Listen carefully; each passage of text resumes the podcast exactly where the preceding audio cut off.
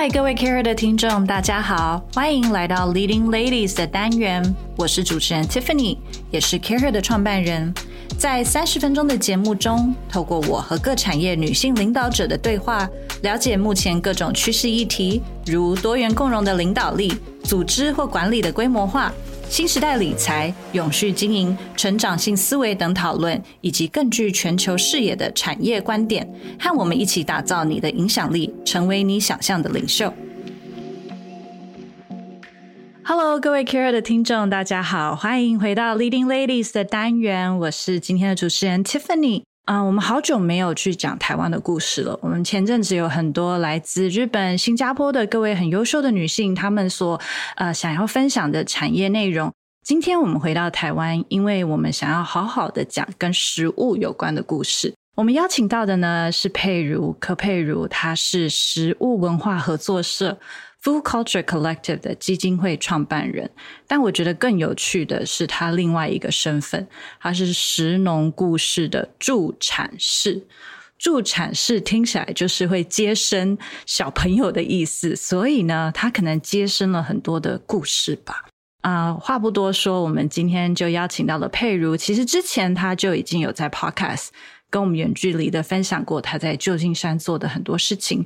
现在回到了台湾，也度过了 COVID，也度过了身为一个新手妈妈，然后现在呢，也终于生出了她另外一个 baby 这本书，所以我们想要请佩如来多跟我们聊一聊。我们欢迎佩如。Hello，大家好。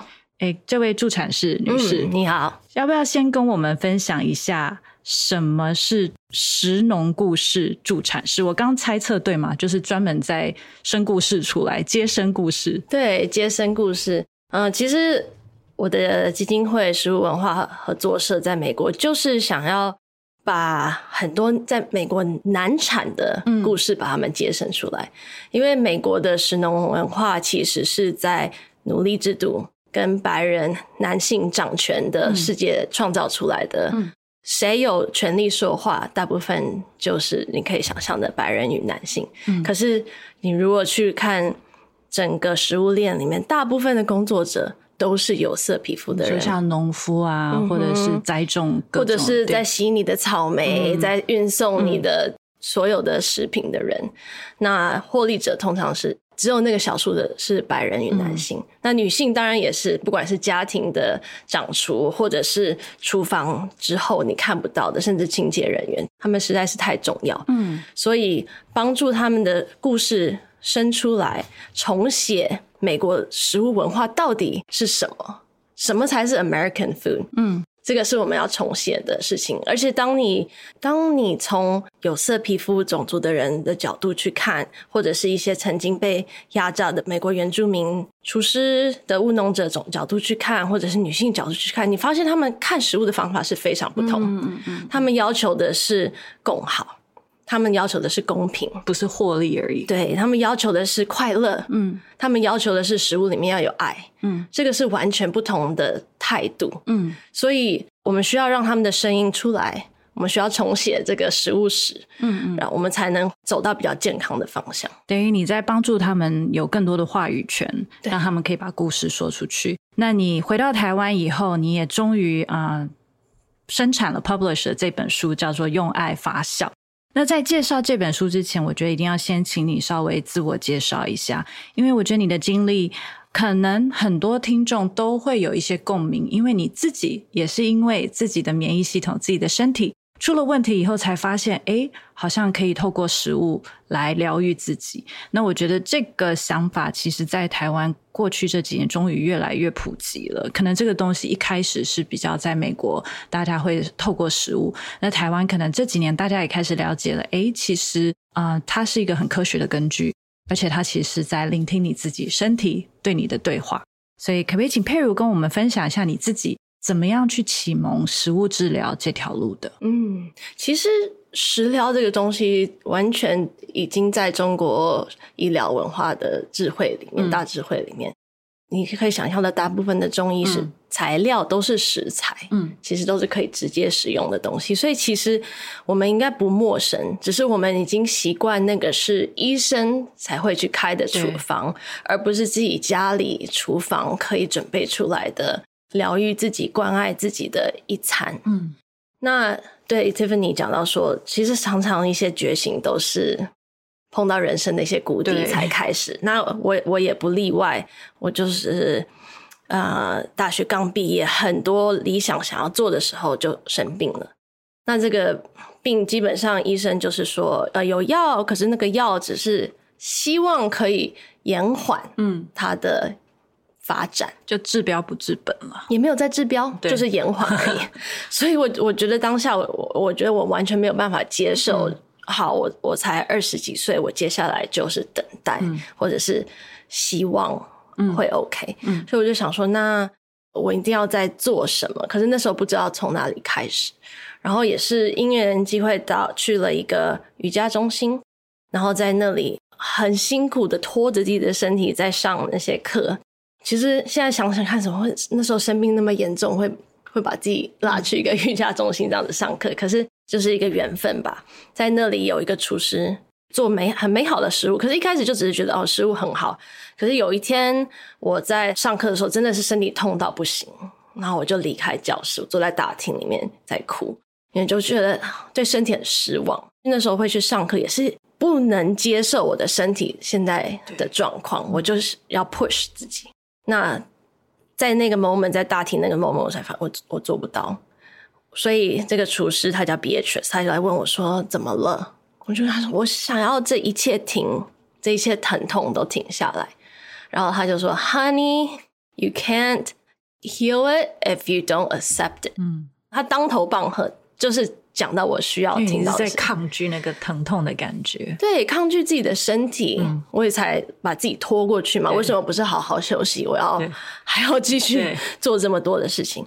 在这之后，我也真的就慢下来，瑜伽的婴儿式变成我可以比较可以接受嗯的一个招式。嗯、我觉得我不行的时候，就回到婴儿式去休息。接下来几天也慢慢感受到 Beatrice 的。他准备的食物的魔力，嗯，它可以提高我的能量，它可以平复我的心情，它可以好像及时的照顾着我，所以我就开始在想象，哦，也许我可以去学习食物，即使我不能治疗我的疾病，我可以用食物来爱我自己。嗯，我很喜欢你提到，呃，食物是有能量这件事情，因为可能真的。大部分人都要到了中年，像我也是这几年啊，因为甲状腺有一些问题，我才开始意识到，其实我们的身体是透过不同的疼痛在跟我们对话。那你在书里也有提到这件事情，其实它是身体在跟你的一种声音跟对话啊。因为我最近在看营养师这一年，然后也理解到了，原来我摄取的脂肪跟油量超多，可是我身体就是很想吃。脂肪，我记得佩如那时候有跟我说，这可能是我身体要跟我讲一个讯息。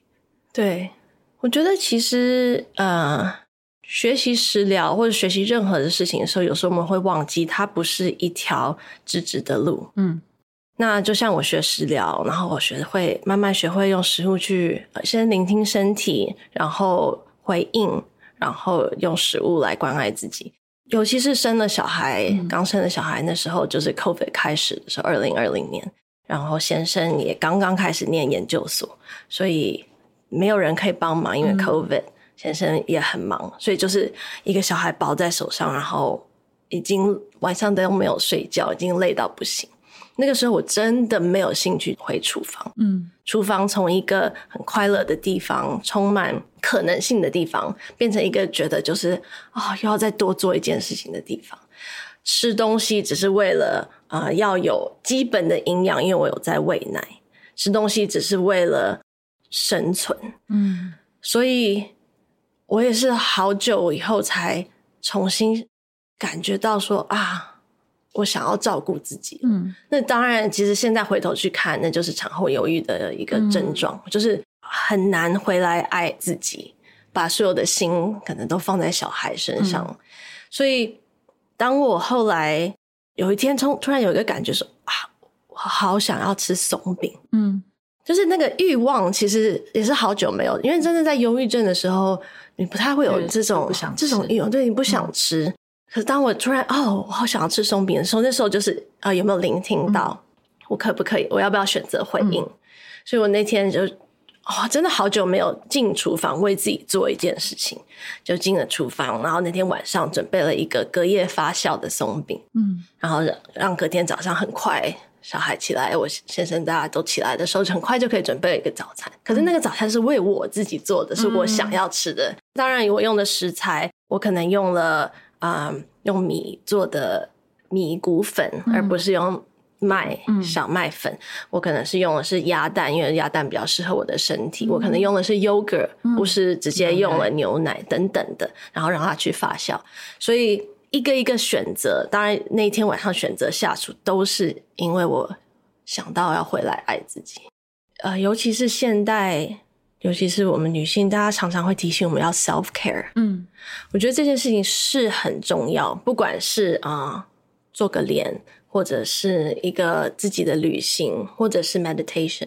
可是我觉得我很想分享的另外一个 concept 是 community care。嗯，呃，一个很简单的 example，我在美国，嗯，朋友生产，虽然美美国比较没有坐月子的这个习惯，可是在美国可能朋友生小孩以后，我们会 organize meal train。嗯，meal train 可能就是接下来两个月的。呃，行事历放在网络上，我们大家都可以进去点说哪一天的午餐，哪一天的晚餐，我可以帮忙带食物过去。哦，很棒。其实它很很简单，可是你可以想象，呃，接受的那个人，那是对他不但是实体的养分，一个一个的 visitor，或者你光是看到那个日历上面填满了大家，大家有想到你，想到你，然后想到你可能会想要的菜色或者食物，嗯，或者是那天你知道会有 visitors，对，其实就是一个人。有一种期待的那种期待，第二天期待对明天的那种感觉。因为其实就像我那时候产后忧郁症，当然是因为碰到疫情，真的就是我会忘记，我会觉得我都一个人，一个人，Yeah，Nobody cares，嗯，没有人在乎我。对，可是我们是 care her 啊，对啊，我们 we care about us。我们有什么东西，除了是 self care，我们可以一起来做，让其实照顾自己这件事情变得其实。更温馨，嗯，更不是那么的困难，对，然后也其实更有效率，嗯，就是一个真的是一个 support net，对，去帮助大家。你在书里有提到一个观念，就是大部分就像你刚刚说，你可能有时候会突然 crave 想要吃什么，然后大家都会说啊，这是 soul food。那可能大部分的人想到 soul food 就会想到是炸鸡啊、巧克力啊这种，对，这种很。很垃圾的食物，但是其实你书里有几个 concept 也想请你分享。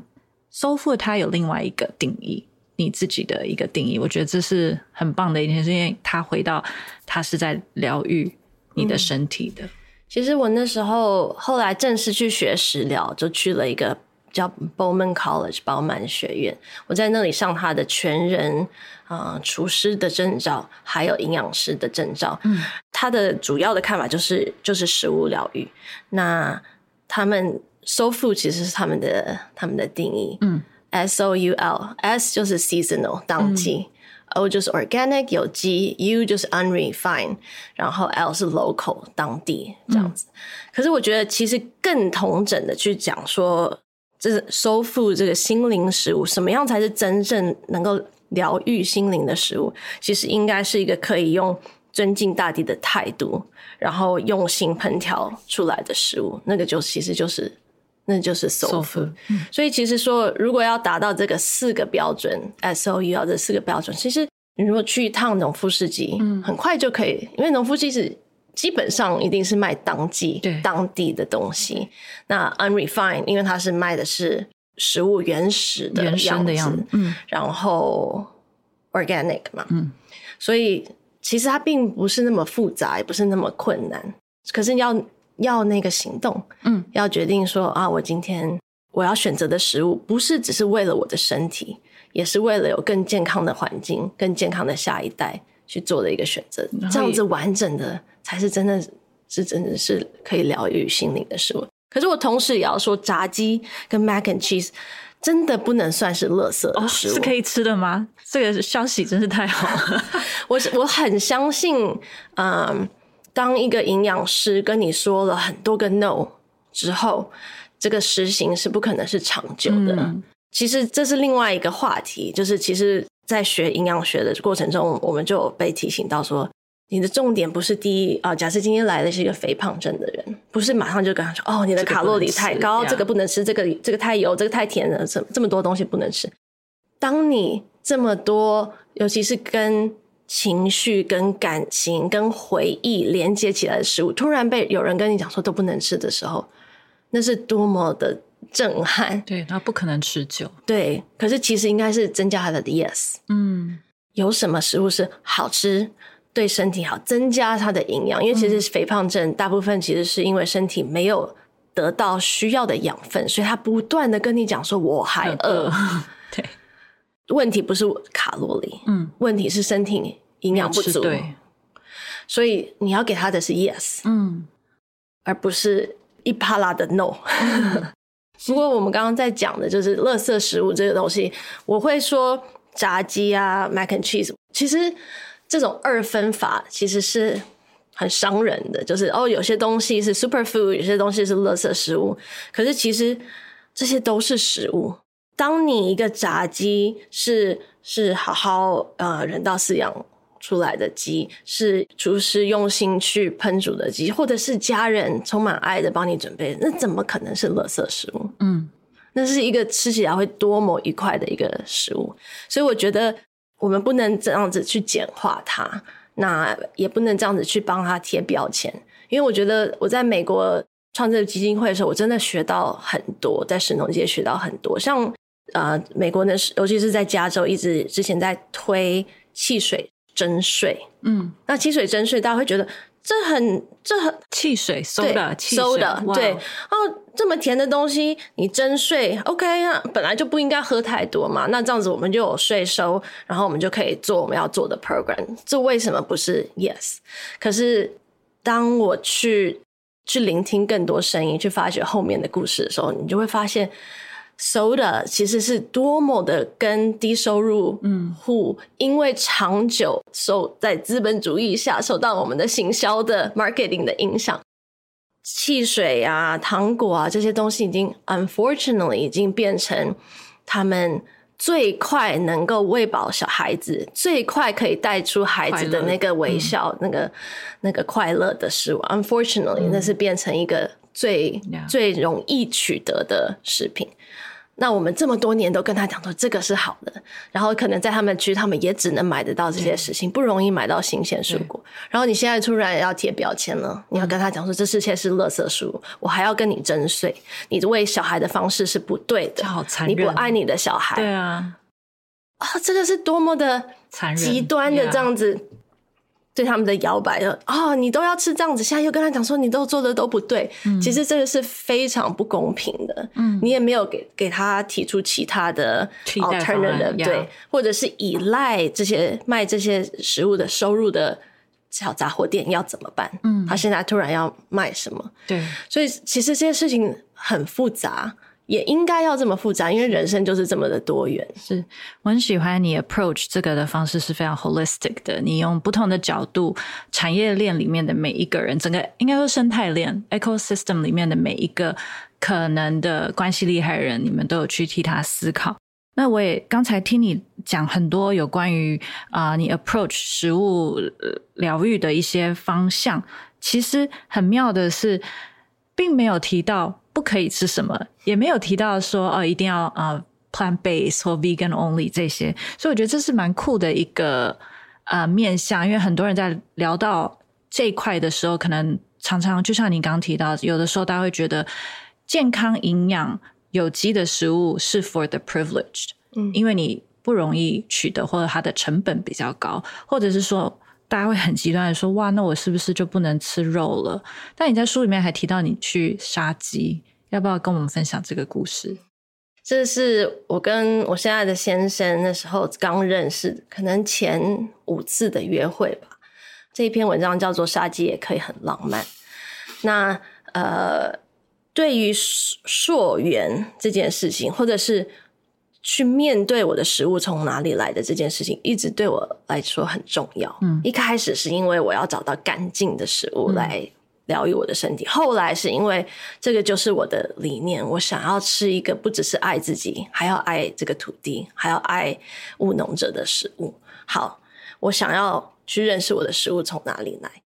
虽然我我有一个出家人的阿妈，嗯，那从小就是会去寺庙里呃看阿妈，然后她过世以后也跟着吃素好一阵子。可是其实我一直发现我的身体并不是那么适合吃素，嗯，那嗯，我如果要选择吃肉，我就觉得那我必须要能够面对一个动物为我丧失生命的这一件事情，嗯。所以我很早就邀请了我那时候的男男朋友陪我去杀鸡，还好是现在的先生，现在的先生对。那个好朋友的农场，他们刚好要准备一个 fundraiser，嗯，刚好要准备炸鸡，太好了，所以刚好要杀接近一百只鸡，嗯，然后所以是一个很忙碌的一个 weekend，他刚好需要帮忙，我就想哇，这么好的机会，而且是在一个人道饲养的农场。嗯就 free range 这样，顺便看看这个男生到底，我们到底适不适合，适不适合我，就带他去做一件最困难的事情。所以你就去尝试了。那你有什么感受吗？就是真的亲眼目睹，甚至亲手。其实那时候很奇妙哎、欸嗯，那个农场，你想象应该血腥淋漓，应该很多声音。其实到那里的时候很安静，嗯。嗯，他们用的一种锥形的筒子，那鸡是头朝下朝地的这样子放进去。对他来讲，其实他他就是在被那个桶子在拥抱。那个主人可能先把它是就抱起来摸摸它，嗯，然后再把它放进去。它整个过程是非常平静的。然后，当然杀鸡是一个很残忍的事情。那那一段我就不不不，不特别形容。可是。整个农场真的是很安静哎、欸嗯，那接下来其他还没有被屠宰的鸡也没有很紧张，嗯，他们也没有听到同伴这样尖尖叫尖叫啊什么的，所以那真是我我没有办法想象的一个情境。然后所有来帮忙的人都互相互相协助这样子。那像那时候，因为我先生就很紧张嘛。所以那个农夫 Jared 那时候就问他说：“哎，Chris，你准备好了吗？”他说：“哦，我还不行。”他说：“哦，那你那你先去那边拔鸡毛，先从小小的一步开始。”对，然后。可能再过半个钟头以后，他又去问他说啊：“Chris，你现在准备好了吗？”然后说：“哦，好吧，我准备好了。可是你可不可以站在我旁边？因为 Chris 就很怕他如果动作不够果断啊，会让他 suffer，对他可能会更鸡可能会哭更，更痛苦。所以那个农场主人就陪在他身边。可是他整个过程真的就是是好，我们今天做的这个选择，或者是我们养我们并不是全素的一个选择。可是我们能不能？尽可能让整个过程是尽可能人道，嗯，尽可能是用尊敬的态度去对待这个生命。嗯，你提到很多次，其实书里还有你自己本身都提到很多次共好这个这个 concept。那其实我也很喜欢。其实佩如一开始也送过一本书，叫做《Why We Cook》，其实在讲女性跟食物，还有我们的身份以及。创造连接这件事情，那我觉得女性跟食物还有厨房，这一直千年百年来连接是很深的，因为女性一直是在家里，等于是喂食你的家人的一个角色。那你刚刚也提到，其实整个产业生态圈啦，都有很多共好的的一些呃想法，比如说啊、今天你要想要 support 这个农夫，或者是你今天是想要帮助、呃、运送的人，让他们有更多的。收入，甚至是更稳定的生活，可不可以多跟我们分享共好这个意念，跟你在做的一些事情？对，我觉得其实它很基本的概念就是，没有健康的环境，没有健康的在食农产业工作的人，嗯，我们是不可能有永远的健康，嗯，我们只会是不断在追寻、不断的在等待的这个过程。那共好的选择对我来讲。就是，其实它就是破除原来我对食疗的看法。原来对食疗就是我嘛，嗯，就是我当下有这些苦痛，我当下有这些需要，我可以得到什么？我怎么样才可以解决这个问题？嗯，可是如果食疗是用一个更广义的角度啊，不只是我需要健康。我们的土地、我们的河川、我们的海洋都需要健康，嗯，我们身边的人都需要健康。其实这几年的 COVID 就非常的明显，我们生命是完全是连接在一起的。当务农者他们是低收入，他们是没有健保，当他们得病的时候，没有办法去工作的时候，马上就被 fire 的时候，然后一去看医医院，然后就开始负债的时候，这样子的循环，怎么可能会有健康的食物可以提供给我们？嗯、我书里面除了这些，也谈到一些嗯比较新的、比较往前看的一些企业模式，嗯，主要都是在。去殖民化的这个领域里面，其实这一句话 “decolonization” 去殖民化对我来讲原来是非常的陌生。嗯，我以为殖民就只是在讲一个，就像《Pocahontas》里面土地被征收这样。对对对。可是其实我们被很多方式在殖民中，嗯、就可能像是呃，我刚去美国的时候。年纪啊，十四岁的时候刚去美国的时候，就以为西方都比、嗯、西方比较好，都比较好。对，他们的方法一定是对，或者甚至去学食疗的时候，也是重蹈覆辙，很快就掉进那个陷阱，就是说啊，西方人吃沙拉、嗯、喝果汁这样子就是健康的，我就是要跟着这样子做，嗯、即使不适合我的身体。这其实是一种思想上，其实我们已经被殖民的一个一个过程，或者是我们对于审美观，嗯。肤色，嗯，等等的，这些都是多少年、多少代下来的一件事情。嗯、那食物要怎么样去殖民化？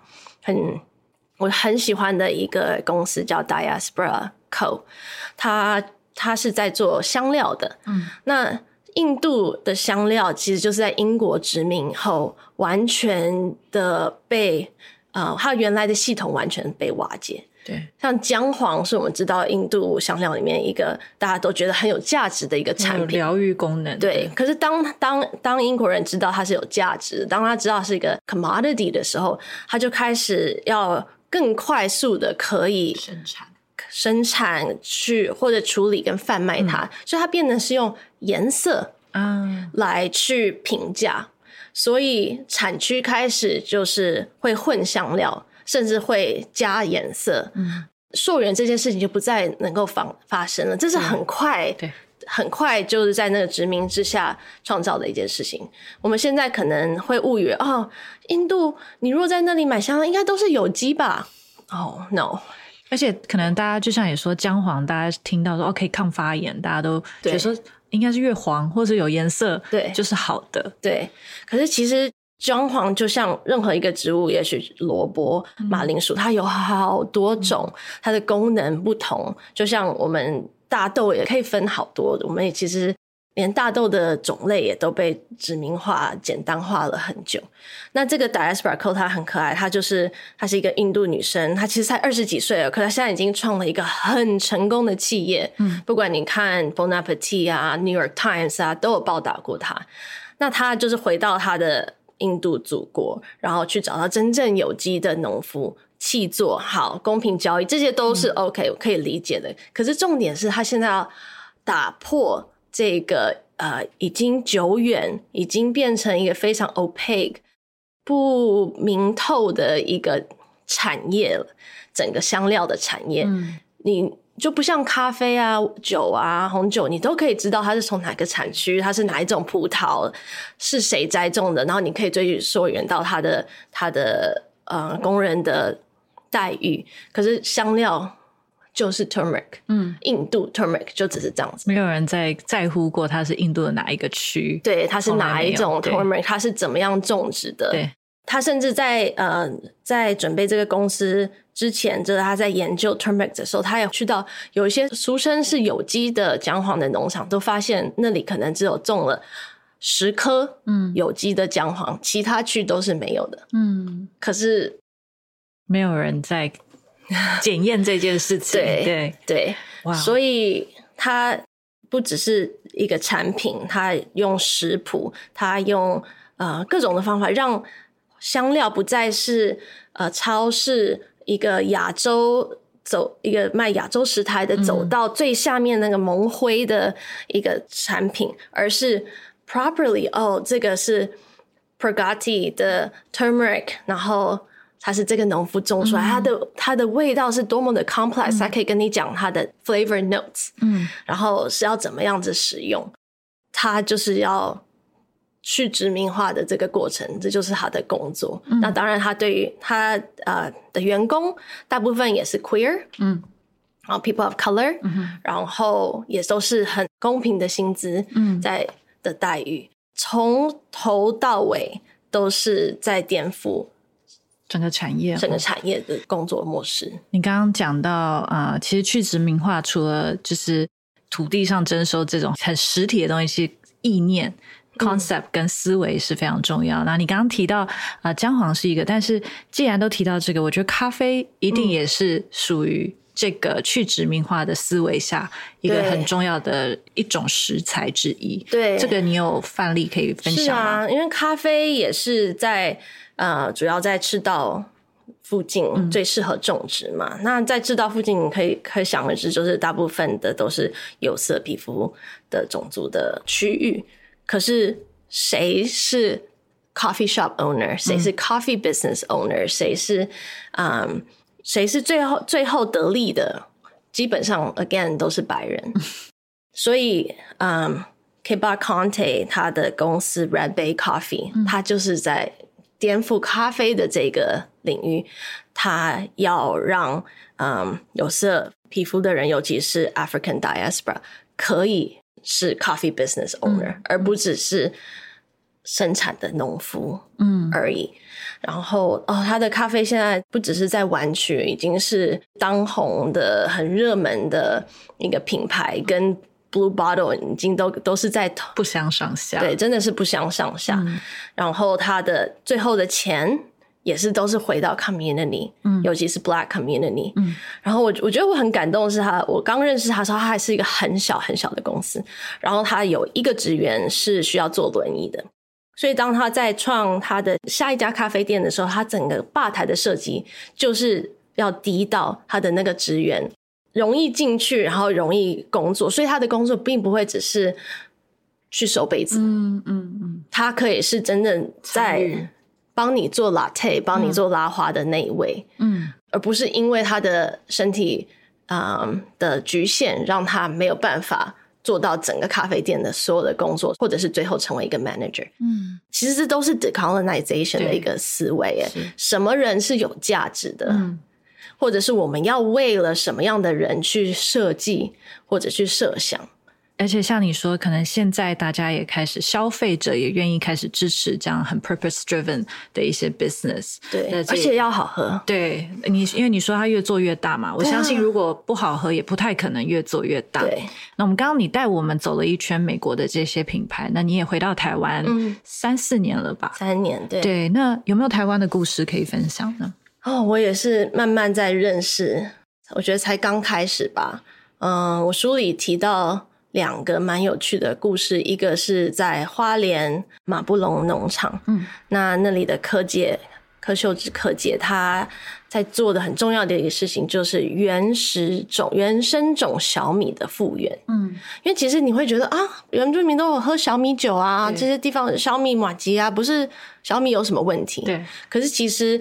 在呃农业改良的过程中，原生种的小米已经已经基本上是不见了。他是在邻居认识的阿嬷的后院里面才找到这个原生种的小米，嗯、才找得到种子，然后现在在做保存这个种子的工作。嗯、那原生种的小米为什么重要？其实它长得也不一样哦。现在小米长都是短短的。嗯然后白白的，那原生种小米其实是很长的，嗯、它其实生长的过程也要花比较多时间，这也是为什么它被它被淘汰掉，它经济价值比较对，可是它的营养价值高，是非常的高的。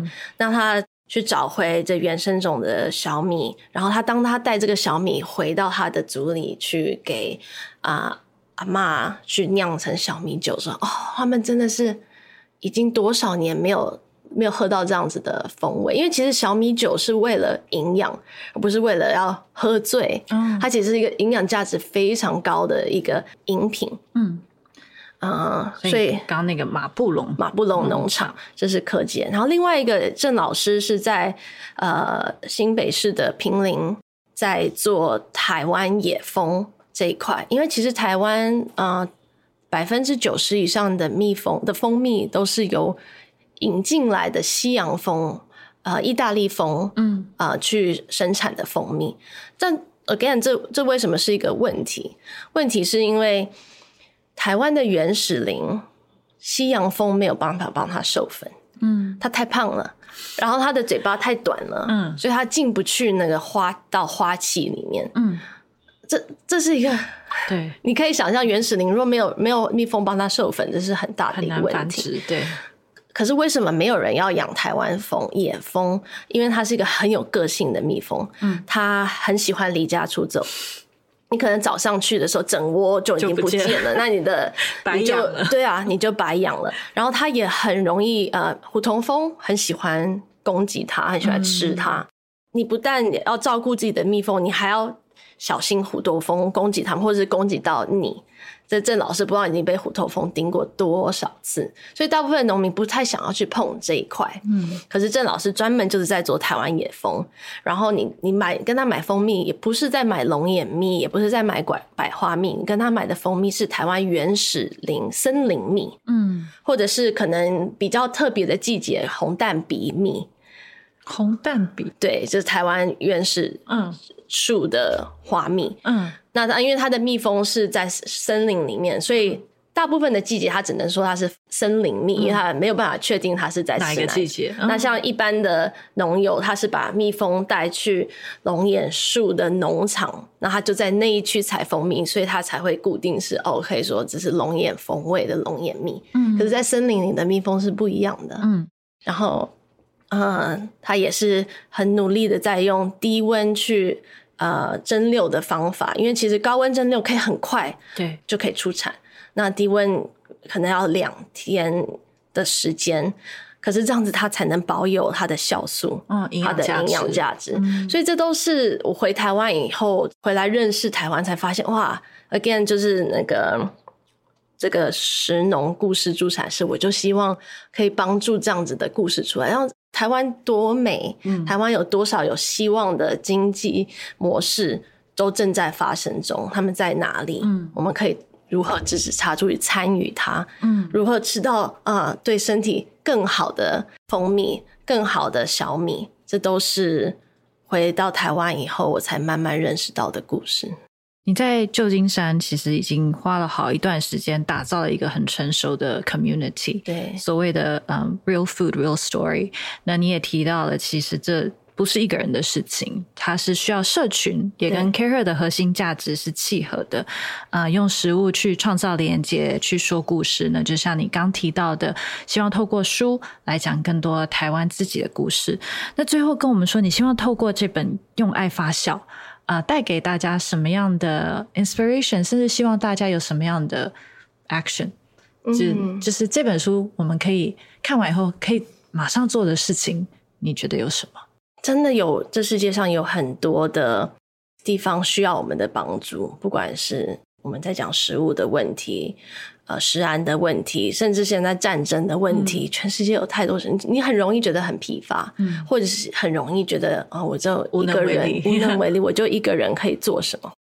这一次回美国的时候，带小朋友就回去，刚才讲说杀鸡的那个农场叫 Pine Ranch，我小孩很难得会去一个地方，然后是哭着不想要走，嗯，就是回这个农场，然后那时候在农场上，嗯、呃。